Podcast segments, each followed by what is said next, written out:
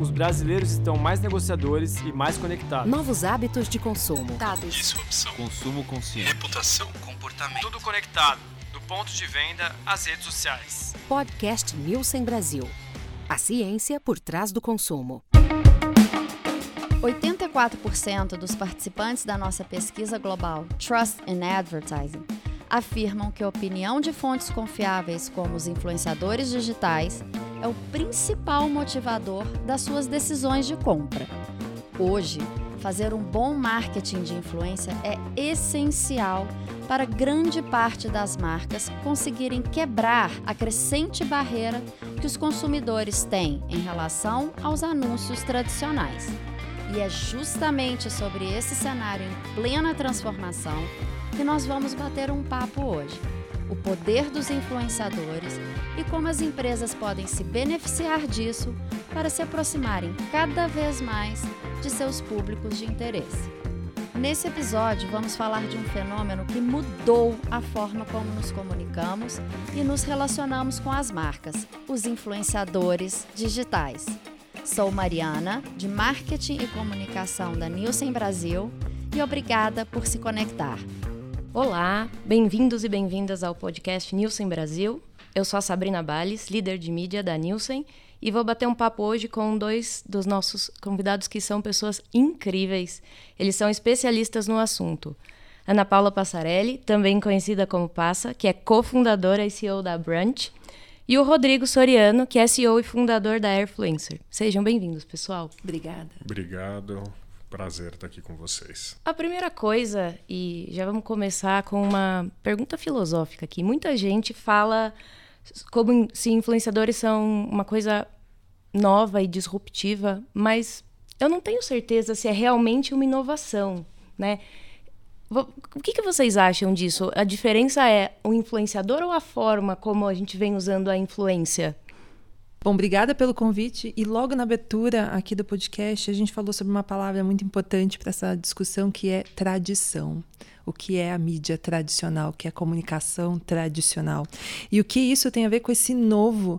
E será que isso é realmente novo? E realmente a gente chega numa questão filosófica. E a gente entra numa definição do que é a palavra influência. A gente hoje está muito acostumado a ouvir né, influenciadores digitais, mas a gente nem faz um recap para entender a etimologia disso. De onde vem essa palavra influência? E basicamente é uma força. Que força alguém ou alguma coisa exerce e faz aquele alguém, ou qualquer coisa que possa estar tá sendo é, influenciado ali, mudar um comportamento.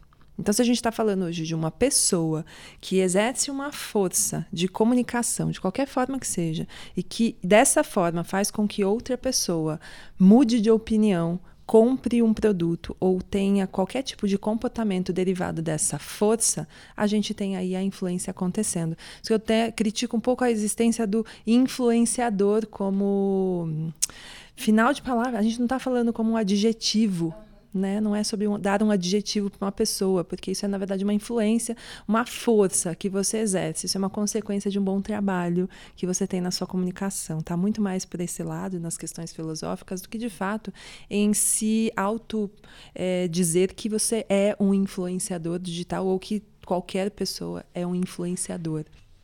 Eu gostei que você posicionou isso como um trabalho. Acho que essa é a grande mudança que a gente vem vendo, né? Sim, e tem uma outra característica que é a partir do momento que a gente entende essa força como algo que é possível que a gente use como ferramenta de trabalho, com toda certeza. E aí quando você coloca, mas isso não é tão novo assim, com toda certeza, isso não tem nada de novo. A influência já existe há muito tempo, muitos anos, séculos, milênios, talvez a gente já pode chamar, né?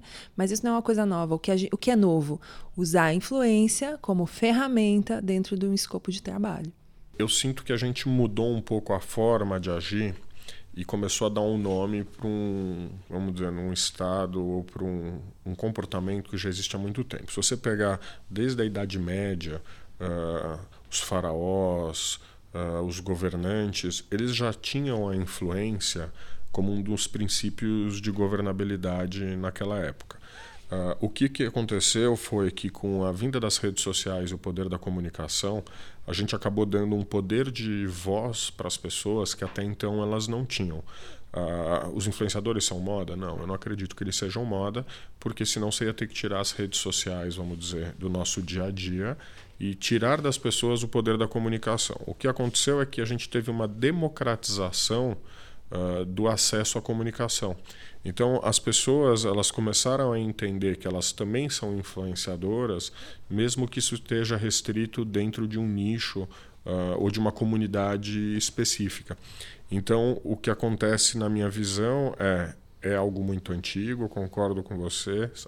É uma coisa de milênios aí mesmo, mas antigamente só quem estava na crista da onda por cima que tinha o poder de mídia. E aí, consequentemente, essa pessoa era o influenciador da época.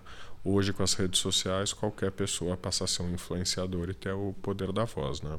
Podemos chamar isso de desuniversalização da influência? Com certeza. Na verdade, uma desuniversalização, uma democratização. Uh, qualquer pessoa hoje, ela sabe que ela pode falar. E, e, uma coisa que a gente percebe é o surgimento dos pequenos movimentos hoje, uh, por temas completamente diversos. Né? Você tem uh, muitas questões de gêneros, de etnia, até temáticas específicas dentro de ambientes de trabalho, que elas começaram a criar relevância a partir do momento que pessoas comuns começaram a opinar e mostrar para outras pessoas que elas não estavam sozinhas e que você tinha mais pessoas ali dentro daquele pensamento uh, que antigamente teoricamente ele era só de uma pessoa. Então esses micromovimentos eles começam a surgir paralelamente uns aos outros e isso é o fruto da democratização ou da universalização aí que você falou da comunicação. Então com certeza. Uma coisa que eu acho muito importante a gente refletir juntos é o impacto que isso tem em nós como sociedade e como a gente se comunica enquanto indivíduos, mas também como as marcas vão escolher esse canal para se comunicar com os consumidores. Acho que nesse ponto nós três compartilhamos bastante pontos de vista sobre oportunidades, né? Com toda certeza. Imagina que hoje a gente tem, quando todo tipo de pesquisa que levanta dados sobre o universo de influencers, a gente sempre tem uma crescente de investimento de marketing. As marcas estão cada ano investindo mais nessa área porque entende que ter alguém que fala sobre esse produto ou sobre essa marca ou sobre o território dessa marca é mais interessante do que só trabalhar com uma mídia display como elas já vinham trabalhando dentro do ambiente digital. Ou seja, a partir do momento que você tem endosso a partir do momento que a gente entende que criação de conteúdo, endosso e mídia, né, quando a gente entende que um criador ele também é um veículo, ele faz parte de uma tríade aqui de produção, endosso e veículo, ele se torna uma pessoa, uma potência tão forte quanto qualquer veículo grande que a gente tem hoje, porque ele consegue reunir dentro da estética e do consentimento de assuntos que ele consegue atingir, desde aqueles mais simples, como o Rô falou, de falar de nichos muito pequenos, que você consegue gerar uma relevância muito maior e consegue muitas vezes falar com menos pessoas, mas ter um impacto que muitas vezes nenhum anúncio numa home de um grande site não conseguiria ter. E vou completar um pouco do que você falou. Uh, eu acho que a questão do, dos influenciadores, eles também vieram num momento onde a gente tem uma dispersão muito grande uh, na mídia e o target ele está muito disseminado e não tão unificado como a gente tinha antigamente porque quando a gente estava numa comunicação de massa era tudo muito unilateral e como você não tinha muita informação da ponta da outra das pessoas a gente acabava fazendo uma comunicação meio top down onde a gente partia do princípio que todo mundo era a massa com poucas segmentações. Com as redes sociais a gente começou a ganhar uma massa crítica de informação muito grande e aí tem um pouco aquilo que eu estava falando até dos microgrupos, dos nichos. Você começa a entender que a diversidade é muito grande. E as marcas, elas começaram a ganhar uma inteligência dentro das suas áreas de marketing, dos seus departamentos, onde as pessoas não queriam mais ser tratadas todas no mesmo balaio, né? As pessoas hoje elas querem ser o seu reconhecimento e tudo mais. E os influenciadores, quando você analisa eles de uma maneira geral, eles são a grande oportunidade de você se comunicar com esses nichos, né? com essas identificações, com esses símbolos que essas pessoas têm. Então eu acho que uh, a chegada dos influenciadores também ajudou que comunicação em determinados nichos e segmentos começassem a ganhar relevância. mostrar uma pluralidade das pessoas. Então, uh, eu diria que é um avanço enorme no target. Uh, os influenciadores eles deram a oportunidade de movimentos serem criados e eles como porta-voz. E eu acho que o mais importante é as marcas começaram a perceber que elas tinham uma grande oportunidade de trabalhar um target uh, mais diversificado e usar essa inteligência que elas embarcaram dentro para não ser uma coisa universal para todos. Entendeu? Pensando nisso que você falou sobre os territórios, né, a, a, gente procurar pessoas que falam sobre assuntos que nos interessam, quem produz conteúdo que se assemelha com quem nós somos ou com quem nós ambicionamos nos tornar, a, a importância de você ter uma mensagem genuína e o quanto é, a gente já viu casos de marcas que conseguiram fazer isso muito bem quanto marcas que acabaram pisando em falso ao fazer o processo acabaram não conduzindo de forma genuína né, a criação dessa mensagem. E esse tipo de impacto ele pode custar muito caro. Né? É, usando aqui um exemplo de um, um, uma personalidade bastante influente no Brasil, que é o Neymar, no, nas últimas eleições ele foi pressionado né, pela sua base, de, de é, pelo seu público, né? Não, não, gosto nem de usar seguidores, porque parece que a audiência não é capaz de ter a sua própria, a sua própria opinião, seu posicionamento, quando na verdade o que a gente vê é o contrário. Né? A audiência exige dos criadores, das marcas, é, das personalidades que se posicionem sobre os temas né, hoje no país. E aí, o caso do Neymar na eleição foi justamente isso. A audiência dele exigiu que ele se posicionasse sobre é, o voto dele.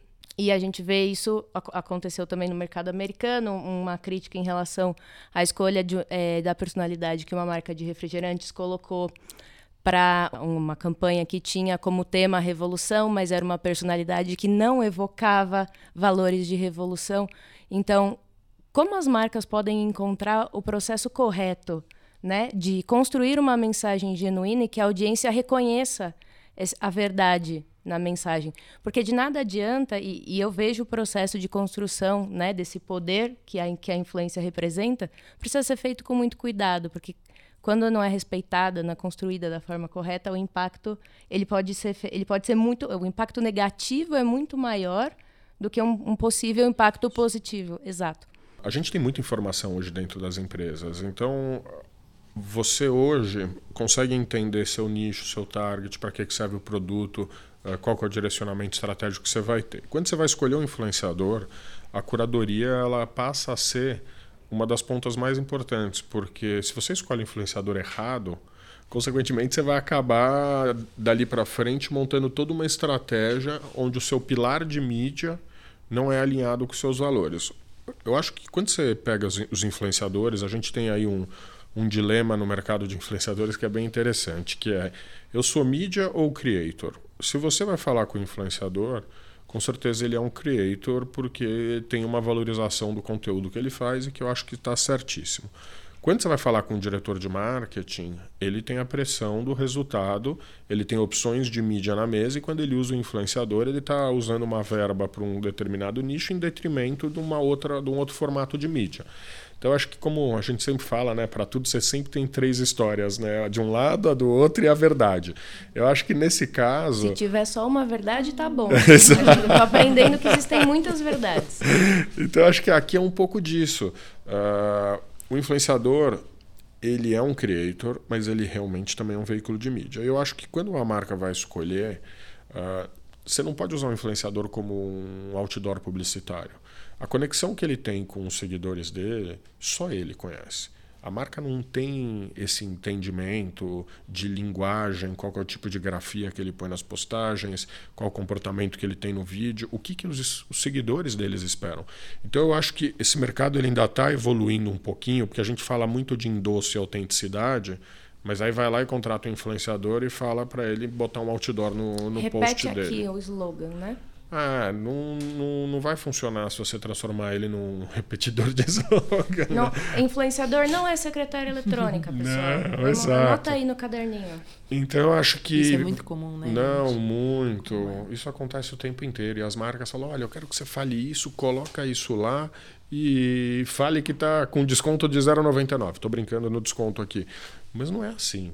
A gente não engana mais ninguém hoje no mundo das redes sociais. As pessoas querem autenticidade, elas querem identificação, elas querem endosso e credibilidade. Então, quando você vai escolher um influenciador, primeiro, você tem que estudar os seguidores dele, você tem que estudar o posicionamento dele, você tem que estudar a linguagem dele, você tem que estudar o contexto, você tem que ver se os valores dele se alinham com os valores da tua empresa. Você tem tanta coisa para decidir que é essencial para um sucesso de uma campanha que não dá mais para simplesmente falar, olha, aquela pessoa está ali na novela e eu achei super bacana o papel que ela está falando, está todo mundo falando dela, vamos usá-la na nossa campanha. Eu acho que eventualmente e raramente isso pode funcionar para uma situação de awareness, onde você é um pouco mais generalista em termos de produto, mas o público não cai mais nessa, cara. As pessoas elas saíram dos influenciadores de TV, onde a gente via antigamente que uma apresentadora ia lá e falava de um produto de cosmético e a vida inteira todo mundo sabia que ela nunca usou aquele produto, né? Tem, tem alguns casos aí super emblemáticos desde que a gente é pequeno, não vou entrar em nomes, mas assim, as pessoas já sabem, né, como é que funciona hoje em dia. Então, a escolha do influenciador, ela tem que ser totalmente alinhada com os valores da marca e com a credibilidade. Eu acho que talvez passa você por estar um pouco mais desse lado.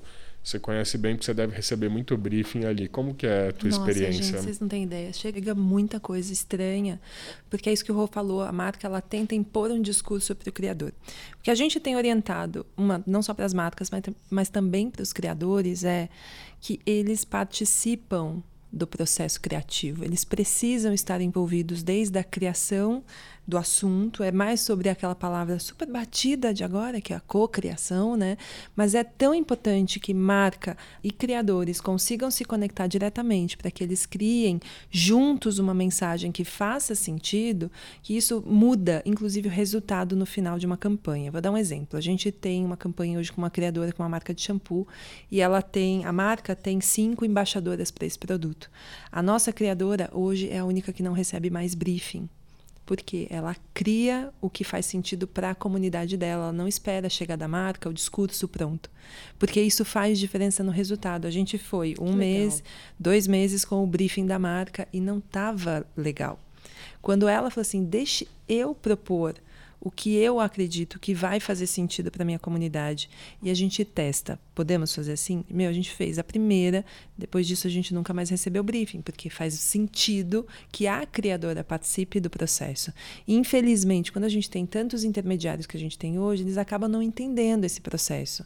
Não deixa o criador entrar em contato com a marca e isso precisa acontecer. Eu falo, tem criador lá da agência que tem o, o, o gerente de marketing da marca tem o WhatsApp do criador e tá tudo bem. Eu, eu como agente, assessora dos criadores, eu tô ali para orientá-los e fechar os negócios.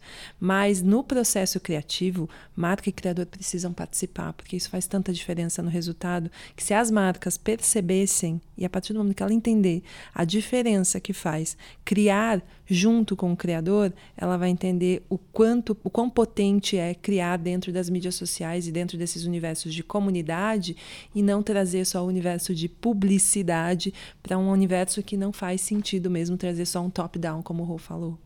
E aí uma pergunta passa para quem não é familiarizado com esse universo, quando você diz é, intermediários, né, tá. da cadeia, dá um exemplo assim, a quantidade de é, camadas envolvidas que tem entre o decisor da marca, vamos, vamos tá. criar essa pessoa que é o gerente de marketing, tá. e, o criador. e o criador. Entre essas duas pessoas, quantas camadas tem? Tá, imagina assim, a gente tem a marca que tem uma agência de publicidade. Tá? Ela tem agência de publicidade que hoje abraça já essa área de demandas de influencers. Só que a agência muitas vezes está lá sem pessoas, não consegue tomar conta de tantos trabalhos, então ela vai lá e terceiriza para uma outra agência, que é uma agência especializada em influenciadores. Essa agência especializada em influenciadores conecta com o criador. Você percebeu que tem um, uma quarteirização de todo o processo. Uhum. Porque quando você contrata uma agência, todas as marcas têm a sua agência. Essa agência também, todos os pontos dessa, dessa estrutura, se todas entenderem que no final o criador precisa estar em contato com o gerente de marketing, porque isso não vai vai atrapalhar o trabalho de ninguém, na verdade só vai ajudar. É, a é o problema que a gente tem hoje do ruído, porque às vezes a marca manda um briefing para a agência, que decupa esse briefing, manda para essa agência de influenciadores, que decupa de de novo esse briefing, manda para o criador, e aí ele volta. Percebe o telefone sem fio que vira?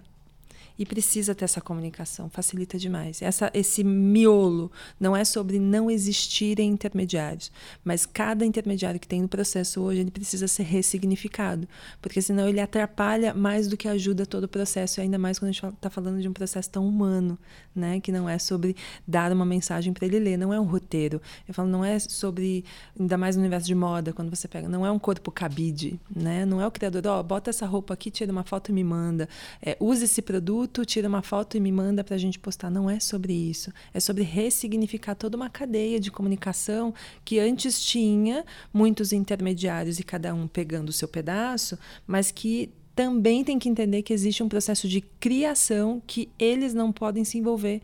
Eles precisam colocar o criador para criar. Não se chamaria criadores de conteúdo se ele não tivesse peso e importância na hora da criação. Ouvindo você falar, eu pensando aqui que me parece que a gente gosta de falar da influência e democratização só do lado de atingir o consumidor, mas a gente não quer democratizar o processo de decisão sobre elaborar a mensagem. Exato. E aí você pega Quantas pessoas hoje existem? E sim, muita gente, eu falo, eu sou inclusive produto desse sistema. Pessoas que saíram dos seus mercados e vieram trabalhar com marketing de influência porque ele tá um, é um mercado super aquecido. Quantas pessoas estão saindo do mercado financeiro, do mercado de moda, do mercado de varejo e estão vindo trabalhar com esse universo de marketing de influência porque ele cresce a cada dia. Aí é que está um grande problema do próprio mercado. Não tem informação, ou deve sofrer pra caramba para contratar pessoas lá, assim como eu sofro também. A gente não consegue consegue ter pessoas que entendem que esse ecossistema todo precisa estar mais unido. Ele não é uma sequência como uma escadinha. É muito grande a dificuldade de encontrar profissionais para esse mercado, porque ele é híbrido, as pessoas que trabalham com isso precisam ter conhecimentos de diversas áreas. Eu falo hoje de uma pessoa que trabalha na minha área comercial, ela tem que ter conhecimento jurídico para fechar um contrato, ela precisa saber o que é um influenciador e assistir o conteúdo desses criadores e gostar disso, porque também tem gente que não gosta e também não adianta trabalhar com isso, enfim, está no lugar errado. Você precisa ter conhecimento financeiro, porque você também tem que entender sobre a alíquota de impostos, enfim, é híbrido. E esse profissional está difícil de encontrar e principalmente de formar, porque essa multi potencialidade que a gente tem num perfil profissional, ele é muito difícil, inclusive, de formar. O resultado de tudo isso que a gente tem trabalhado, dessas figuras agentes que vieram do universo de celebridade, que acabaram construindo, e que agora a gente, inclusive, precisa fazer com que isso se ressignifique, é a construção social de que um criador ele é uma celebridade.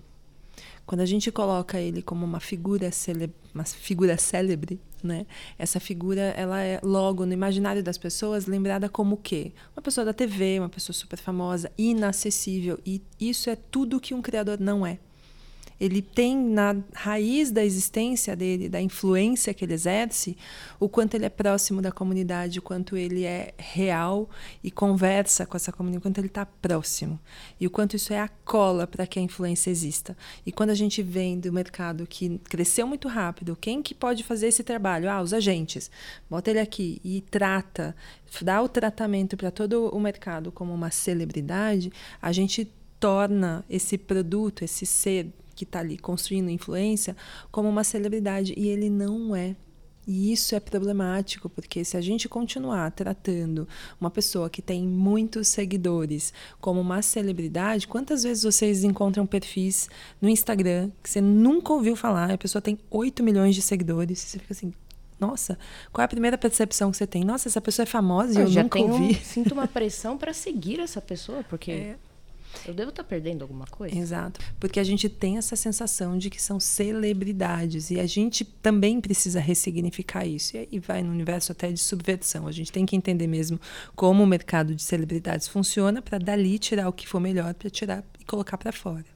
O pensamento que eu tenho assim elaborado, não vou dizer que eu concluí, porque acho que vai ser vai levar um pouco de tempo, mas pensando neles como veículo de mídia e olhando do outro lado toda a cobrança que vem se intensificando, né? Porque como o Rô falou, um mercado que cresce muito rápido começa a chamar atenção, então tem muita gente querendo entrar, porque os ganhos, né, com o mercado chamam atenção e do outro lado começa a se questionar o quanto o dinheiro que vai para esse mercado ele se justifique se ele traz resultado.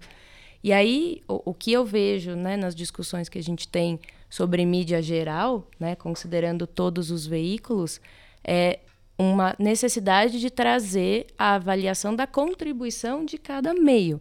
Então, quando eu, quando eu tinha, quando eu cuidava de projetos que estavam mais relacionados a ponto de venda, a gente falava que o supermercado tinha um papel, o, o atacarejo, né, que são aquelas lojas grandes que você vai para fazer a compra do mês, tinha outro papel, a farmácia tem outro papel, a perfumaria tem um papel, e eu vejo a mesma relação precisa é, amadurecer no cenário de mídia. Tem mensagens que uma comunicação baseada em creators é mais adequada, tem outras que você pode, tem, talvez, ter uma estratégia mais de é, peças é, display ou, ou, assim uma mídia mais tradicional. Mas para que a gente possa é, fomentar né, essa análise, a gente precisa trazer a mensuração para a conversa, ale, além do processo criativo, mas também o processo de avaliação para poder ter insumos para melhorar as próximas criações. Porque a, a criação não vai parar de acontecer. É, o, uma coisa que é importante lembrar é que a barreira de entrada é muito baixa. Hoje, uh, a gente sempre brincou que no futebol qualquer pessoa pegava uma bola e ia jogar e, enfim, você tem uma peneira gigante. O influenciador é a mesma coisa. Uh, eu tenho duas filhas pequenas aqui uh, e uma coisa que é interessante é que elas não veem muita TV elas são super ligadas em YouTube, em rede social, para ir lá ver a abertura das caixinhas de brinquedo, o que, que vocês estão fazendo. Então, a gente está vendo agora uma geração que está crescendo, que vai ser muito mais familiar com isso do que a gente é. E a barreira de entrada sendo baixa faz com que a capilaridade do influenciador seja gigantesca hoje no Brasil. Você tem basicamente nichos criados de negócio onde a comunicação é o influenciador. Então, alinhando o que você está falando, a parte de métricas e análise é essencial. E eu acho que é isso um dos grandes pilares do amadurecimento desse mercado, a ponto de você conseguir fazer a peneira correta, ter também um balizamento de dados para entender qual que é a relação que ele tem com os seguidores ou com o seu público. Então, os dados eles vão permear hoje o processo de ponta a ponta. Você vai precisar de dados para curadoria, você vai precisar de dados para fazer análise de que tipo de conteúdo você vai usar com essa pessoa, óbvio que respeitando a cocriação. Você vai medir resultado de campanha, você vai fazer cross com outros canais de mídia para dentro de uma composição de investimento você entender qual foi a efetividade daquele canal dentro de um todo. Então eu acho que a gente veio uh, do influenciador como vamos usar, e agora é vamos analisar, vamos nos balizar em dados e vamos usar de uma maneira mais efetiva e correta. Então, acho que isso faz parte um pouco do amadurecimento. Isso que você falou dos dados está totalmente em linha com o que eu vejo como tendência para os próximos anos. É, os dados comparáveis e os dados mensurados de uma forma séria, eles sustentam tudo aquilo que a gente já defende do impacto da mensagem. Quando você tem um desenho de pesquisa que é feito a partir do conhecimento da realidade da pergunta que você quer resolver, e aqui hoje a gente está falando da, das, do, da comunicação por creators, a gente desenha algo para refletir o efeito que aquela realidade causa.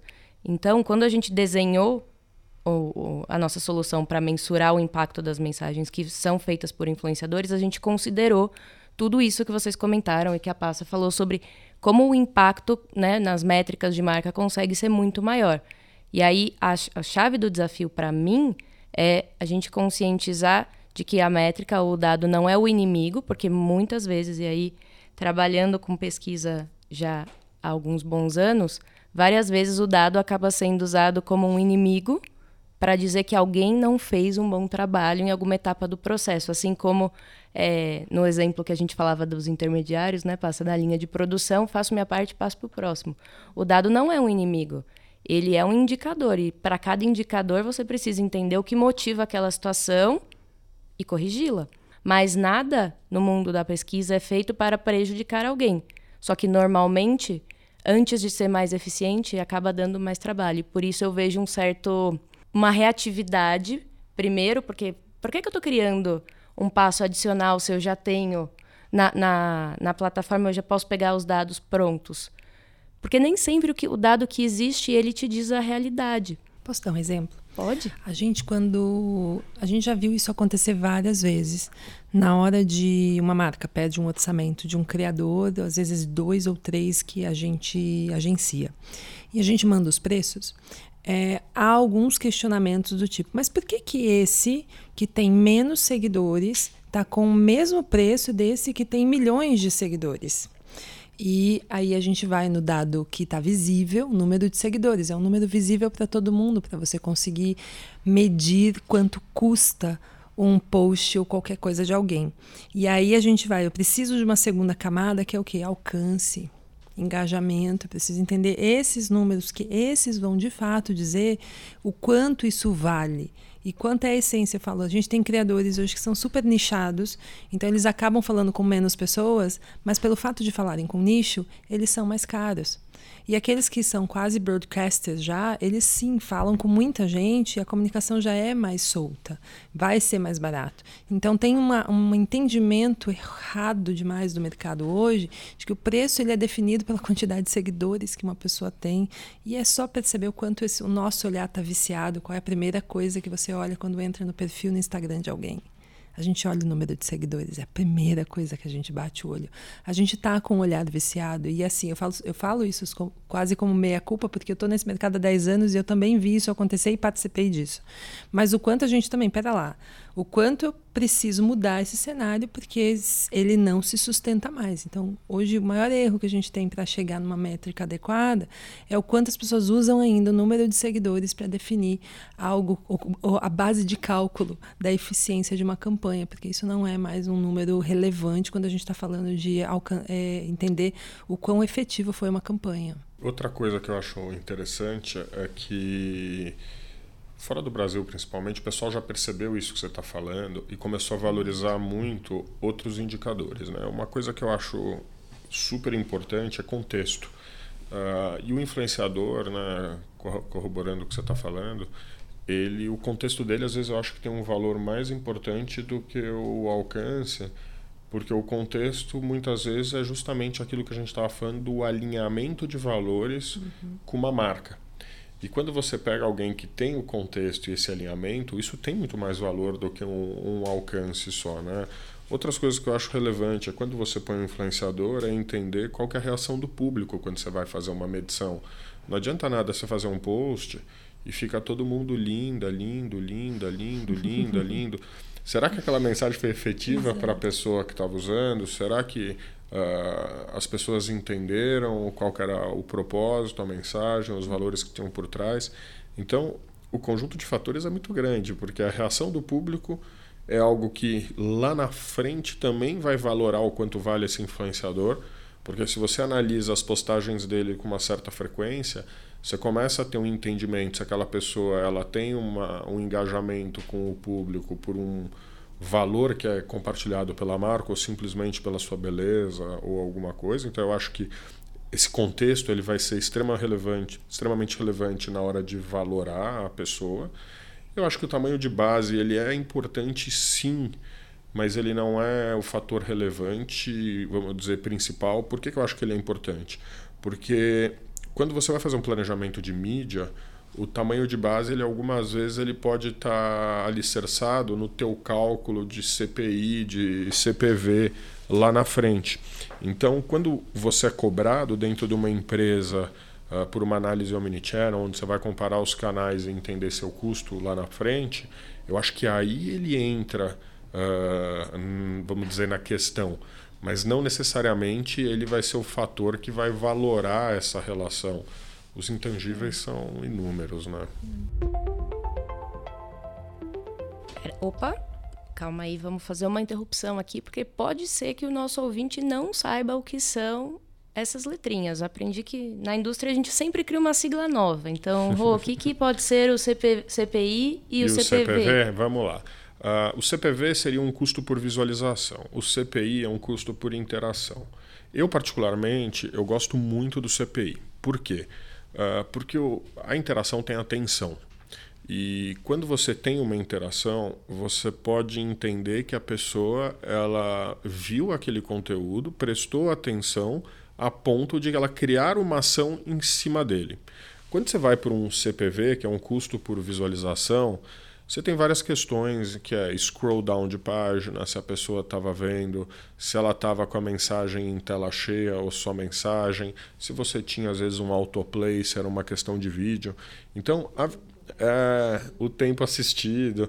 Então, a visualização, para mim, ela é um índice que tem, obviamente, relevância, o CPV, mas ela não é um indicador principal de mensagem. Eu, particularmente, gosto muito do CPI, porque depois de um tempo que você acostuma a trabalhar com ele, você vai entender que um CPI ele normalmente ele é mais baixo que um CPV, porque você tem um índice de visualização maior de pessoas do que as pessoas que vão interagir pós uma visualização, inclusive. Então a gente acaba trabalhando esse índice para mostrar que as pessoas criaram um engajamento real com aquilo. Óbvio que você tem pessoas que elas vão estar dentro de um CPV e depois elas podem visitar o site da marca, fazer uma compra, concluir um carrinho de compra. Mas na hora de medir, uh, para a gente é muito importante, já que eu estou lidando com influenciador e eu tenho a questão do endosso, que eu tenho um público engajado e que exista uma interação naquele conteúdo. Quero propor uma brincadeira, então, aqui. É, porque, infelizmente, não posso morar dentro desse episódio. Se, Mas vamos se morar, tá pudesse, esse moraria. Parte 2. É, pessoal, aguardem o próximo episódio, fiquem ligados aí, siga esse podcast. É, mas antes da gente encerrar com os nossos principais recados, quero fazer uma perguntinha aqui para todos. Já que começamos a falar de métricas, qual é a sua métrica favorita para avaliar impactos de campanhas com influenciadores e por quê? A minha é um índice de favorabilidade, que é isso. É você pegar isso que o Rô falou. Não adianta ter 30 mil comentários na foto se tudo tá falando linda, linda, que linda. Isso não, não resume, não resolve uma entrega, um objetivo de marketing. Por isso que a gente calcula o que é o índice de favorabilidade. É desses 30 mil comentários, quantos deles estão relacionados à mensagem da marca? É Aí gostoso tem que ir um acompanhar um. isso, tem que acompanhar. Mas aí você consegue, via ferramenta, você consegue taguear via palavra-chave para conseguir chegar nesse índice também. Mas se você for uma pessoa do Roots que quiser fazer isso manual, e às vezes a, a entrega é menor e você consegue fazer isso manualmente, dá. Mas sim, dá até para fazer tagueamento disso em ferramenta. Mas eu gosto de olhar isso, o quanto do engajamento do CPI que está vindo ali, aquele custo por interação, qual interação que de fato foi relacionada à mensagem da marca. Bom, eu vou falar isso em dois momentos. Eu tenho o meu índice preferido Não, pré tem que ser uma. pré-campanha e o índice preferido pós-campanha. Hum. No pré-campanha, eu gosto muito do CPI, porque eu analiso interações passadas para projetar resultado futuro e começar a ter uma análise preditiva de resultado antes da campanha acontecer, partindo das interações. No pós-campanha, eu gosto muito do que a Ana falou do índice de favorabilidade. A gente tem ah, dentro hoje da empresa ah, um benchmark que está na casa de 3,5% a 4%. Tá? Então, na verdade, acho que é 3,75%. Que quando O você que que faz quer um, quando Como você faz uma campanha, você analisa todos os posts, todos os comentários dentro desses posts da campanha, e você separa o que, é linda, lindo, gostei, nananã, do que realmente estava relacionado à campanha. O que, que é relacionado à campanha? Pergunta sobre o produto, menção da marca e intenção de compra. Se você tiver na faixa de 4, 5%, pode parecer baixo, é excepcional, tá? É excepcional. Ah, de 3,75 para cima, você já parte do princípio que não só você teve a interação, mas você teve uma retenção. Então, acho que a favorabilidade pós-campanha Ela é uma validação para o cliente de que a mensagem foi passada corretamente. No pré-campanha você não consegue, porque você não tem os comentários. Então eu uso o CPI para fazer uma análise preditiva de interação e que, consequentemente, se eu conseguir meus 3,5%, 4% dentro desse CPI, eu vou ter um grande volume de menções à marca. A minha favorita é o Brand Lift. Porque eu consigo. É, é a mesma que eu uso para outras mídias. Então, como o que eu tenho acompanhado de discussão é o quanto eu posso, né, assim, a gente quer construir um mercado de valor, né? E como a Passa falou, o preço não, não é o seguidor, é o valor que ele aporta na sua mensagem. A métrica para eu mensurar como uma mensagem está sendo bem construída ou não é o brand lift. Então, só para não, não cair na armadilha das siglas, eu vou comparar entre pessoas que estão na base daquele criador e que receberam aquele, aquele post, aquele stories, com pessoas que não estão na base daquele criador e eu vou fazer a mesma pergunta para eles. E aí pode ser uma pergunta de favorabilidade, pode ser uma pergunta de intenção de experimentar, pode ser uma pergunta de é, você gosta dessa marca, enfim. E aí a diferença entre o que esses dois grupos responderem é a minha medida de eficiência sobre aquela mensagem. E daí eu consigo ser mais na minha visão, eu prefiro essa. Eu gosto da, das que vocês men é, mencionaram também, mas essa é minha favorita porque eu consigo olhar ela dentro da história que eu quero construir é, com os criativos, enfim, toda a base que a gente pensa na hora de planejar a campanha. Então é por isso que ela é a minha, minha queridinha. Acho que a gente tem um bom conjunto de métricas Não, aqui. aqui dá para fazer um case bem legal dá. se a gente pegar. Mas eu vou te dizer, sabe qual é a métrica que o cliente quer? A dele. Vendeu. Essa é uma Vendeu. métrica linda. Converteu, Converteu. foi para o carrinho, é. fechou a compra, concluiu. Uh, a questão das métricas ele é um assunto que vai dar muito pano para manga né, ao longo do tempo, porque se a gente pensar que microinfluenciador ele se pulverizou e que hoje as médias empresas e pequenos, os SM, SMB, né, os Small and Medium Business, eles estão usando, Uh, normalmente, quando você está nesse tipo de empresa, quem está tocando ali a ação de marca, não sei o muitas vezes é o dono da empresa. E ali é toque de caixa. Eu quero usar o influenciador, saber o que converteu, o quanto foi para o carrinho e o quanto daquele produto que o influenciador estava usando vendeu. Então aí você volta um pouco até no que você estava falando agora, né, de você já leu minha estudos, mente, já né, para as mídias tradicionais, onde você começa a ter uh, toda a parte de conversão, de tracking, da onde veio, para onde vai que é um pouco do que o mercado espera do mercado de influenciadores, né? Então eu acho que hoje a busca pela métrica ideal, ela é um holy grail aí para grande parte das pessoas que está entrando no mercado. Ela é uma pergunta constante. As pessoas quando você vai fazer reunião sempre falam: "E aí, como é que você vai medir? Vai converter? Vou vender?" Então assim, acho que a gente aos poucos a gente vai alinhar o interesse da população, porque o pequeno e médio comércio é grana. Eu quero saber o quanto que isso me gerou de receita, até porque esse cara, senão ele põe dinheiro em mídias sociais, SEO, algumas outras coisas. A gente que está mais a fundo no mercado, a gente ainda tem. Pensamento de longo prazo, Exato, né? Exato, a romantização das, das métricas e por aí vai. Então, acho que a gente tem um bom conjunto, mas eu não acho que o mercado ainda está formado, uh, talvez, para a métrica do futuro, né? E eu acho que talvez a gente não esteja nem perto de chegar, porque pela primeira vez na vida a gente está lidando com pessoas. Antigamente, impresso, jornal, uh, putz, digital, é tudo máquina, produto, software, tela. Tangível. Tangível. Você vai lá no digital, você faz sua segmentação, tal. Você vai na TV, você vê a segmentação de público e tal influenciadores é o primeiro canal que se mexe, basicamente, né? Eles são pessoas. Então eu acho que vai ser um pouco mais difícil da gente conseguir chegar, talvez, na precisão que a gente tem nas outras mídias, uh, num mercado de mídia tão intangível como são as pessoas. Nossa, Rô, você acabou de dar uma ideia incrível. A gente vai precisamos fazer, o mundo precisa de um episódio sobre métricas de conversão de vendas. Acho que a gente já tem aqui uma ideia, vamos ter que ter uma conversa sobre isso, porque se o mercado quer saber, a gente precisa responder isso. E porque não temos mais tempo, estouramos. Pessoal, obrigada então mais uma vez. Foi muito gostosa essa conversa. Espero que vocês tenham gostado. É, pessoal que está escutando a gente, venham participar da conversa também. A gente está super aberto, tanto nas nossas redes sociais quanto no nosso site.